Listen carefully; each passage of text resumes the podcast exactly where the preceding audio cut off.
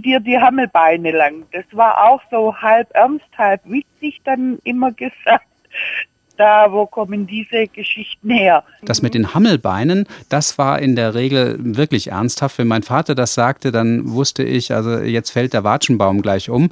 Die äh, Hammel wurden einerseits als Schimpfwörter sehr gerne verwendet. Das waren die Schäpsen dann auch zum Teil, also verschnittene Hammel.